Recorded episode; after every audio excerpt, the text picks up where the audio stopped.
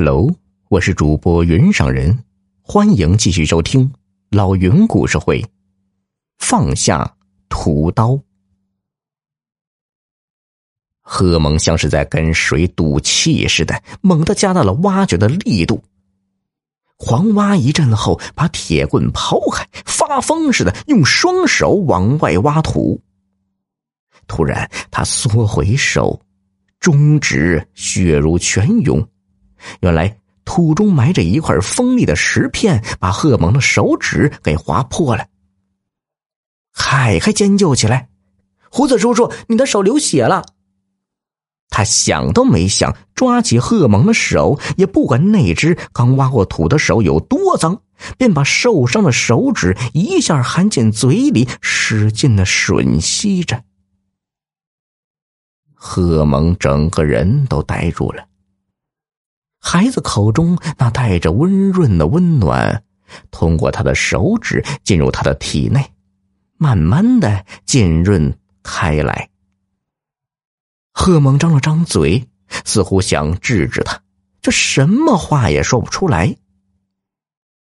凯凯并没有注意到贺蒙表情的变化，他神情专注的吮吸着，吮吸了一会儿。凯凯看着那根手指，很得意的说：“怎么样，血不流了吧？我厉不厉害？”胡子叔叔，你知道这一招是谁教我的吗？贺猛沉默的站着，不知道在想什么。过了好半天，他似乎做出了某种抉择。他把那只死狗拖过来，扔进坑里，填土掩埋。然后直起身，长长叹了口气，对身边的凯凯说：“走吧。”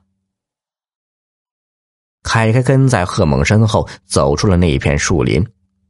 他哪里知道，他不是在树林里玩了一会儿，而是在鬼门关前走了一遭。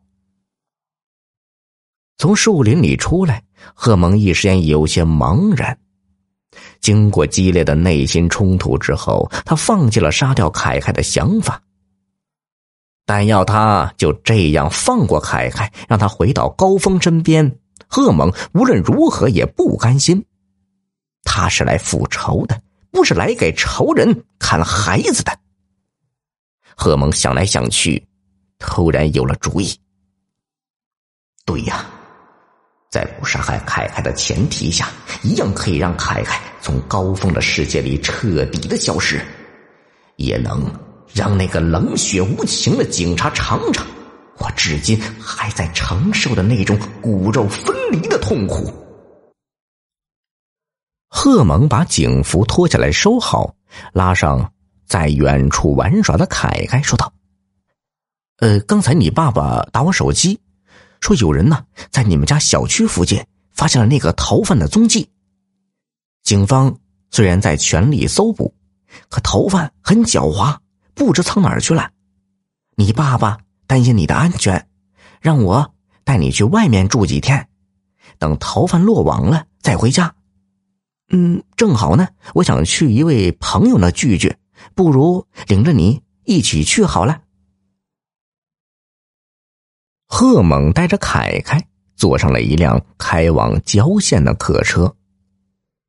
贺蒙低着头坐在座位上，心里多少有几分忐忑。毕竟他是一个被通缉的要犯，大街小巷上都贴着他的照片。好在车上乘客虽不少，却没人多看他一眼。一来呢，他经过了乔装打扮。二来，谁见过带着孩子的逃犯呢？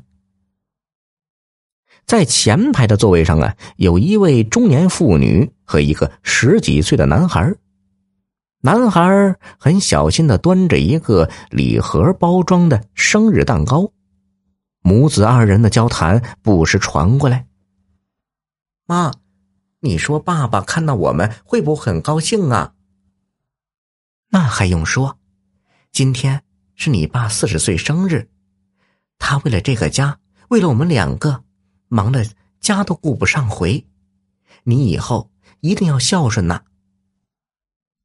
听着母子俩的交谈，贺蒙蓦地想起了什么，表情有些苦涩，两眼有些失神。凯凯几次和他说话，他都是没有听见。凯凯凑过来问道：“胡子叔叔，你在想什么呀？”贺猛侧脸看着车窗外面，情不自禁的低声自语：“今天也是我的生日。”贺猛的声音很低，凯凯显然没听清。他很快指着车窗外一片风景，大呼小叫了。老铁们，本集已播讲完毕，多多分享转发哟，再投个月票，老云拜谢了。